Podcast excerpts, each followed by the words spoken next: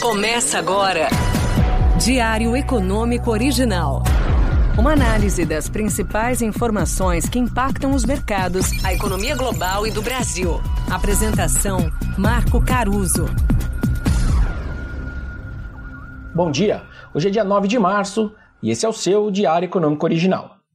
Mais um dia de destaque bem positivo para os nossos ativos aqui no Brasil. Até terça, o destaque mais claro ficava com os juros, que estavam reduzindo taxa, mas a gente tinha o câmbio e a bolsa mais perto do zero a zero.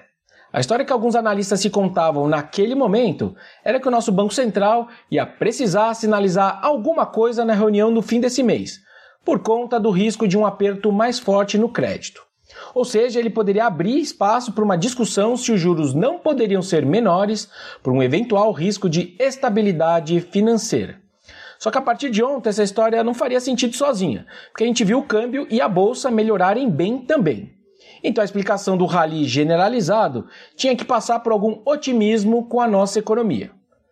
Como no nosso samba de uma nota só fiscal é ali no fiscal que mora o risco, então o gatilho dessa melhora de quarta, para mim, veio de um relatório da consultoria política Eurásia, que é muito ouvida pelos gringos, dizendo que, segundo pessoas com conhecimento sobre o futuro marco fiscal, a proposta poderia incluir um limite de despesas junto com medidas automáticas de contenção de gastos, caso esse limite seja descumprido. Fora isso, outra medida em discussão seria um reforço naquela lei de responsabilidade fiscal para exigir medidas compensatórias em todo caso de renúncia de receita. São detalhes importantes e bem melhores do que vinha sendo vazado na mídia. Tomara que seja por aí.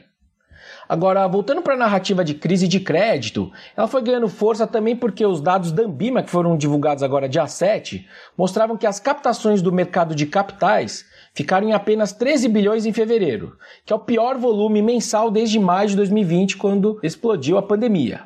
Fora isso, o famoso Fundo Verde também citou na sua carta mensal o risco de credit crunch, que em bom português significa uma redução repentina na disponibilidade de crédito ou um forte encarecimento das linhas de empréstimos. Olhando para os números, então, o aperto no custo do funding das empresas no mercado de capitais foi grosso modo de meio ponto percentual em fevereiro. Isso para as empresas de melhor crédito, né, que a gente chama de AAA quando a gente olha para o rating delas.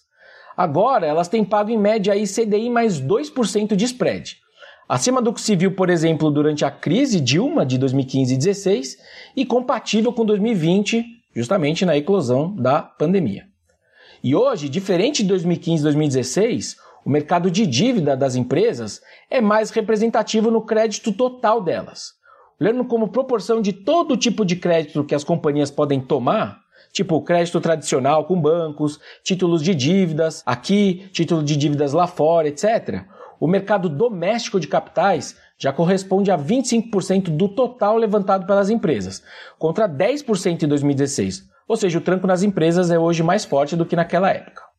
O ponto é que isso representa um aperto extra das condições financeiras das empresas, para além do que a Selic já vinha produzindo. Como o banqueiro central então atua nesse cenário? De um lado, se assim ficar, a gente deveria ver o mercado revisando o PIB para baixo e, consequentemente, inflação para baixo. Só que se isso não acontecer, ela acaba dificultando né, a gente fazer essa ponte lógica entre, olha, temos uma piora de crédito e devemos cortar a Selic de forma antecipada. Um contra-argumento a esse meu ponto poderia ser que existe um conflito de escolhas de um banco central quando você tem inflação alta, mas também riscos de estabilidade financeira. Ou seja, Pode existir um cenário onde, independente do cenário de inflação, o BC tem que agir aliviando as condições financeiras, justamente para evitar alguma disfunção do crédito.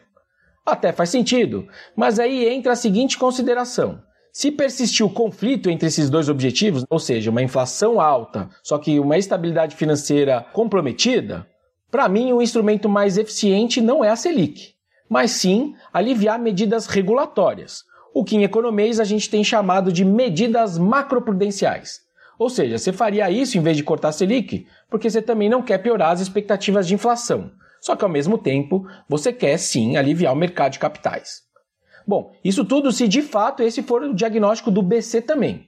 No começo do mês, por exemplo, o Comitê de Estabilidade Financeira, o COMEF, que é um órgão colegiado do BC, afirmou em sua ata que, abre aspas, a materialização do risco de crédito tem se dado nas operações com micro e pequenas empresas, nas linhas de maior risco de pessoa física, além de casos pontuais em empresas de maior porte. E sugeriu que, abre aspas de novo, os bancos sigam preservando a qualidade das concessões.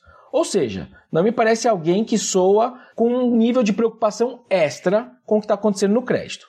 Ainda que ele reconheça, abre aspas, uma desaceleração no crescimento do crédito nas diversas modalidades e uma deterioração nos preços dos ativos.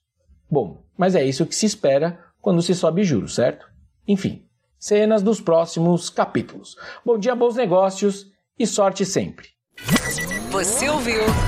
Diário Econômico Original. Uma análise das principais informações que impactam os mercados, a economia global e do Brasil. De segunda a sexta, às seis da manhã, no Spotify e YouTube.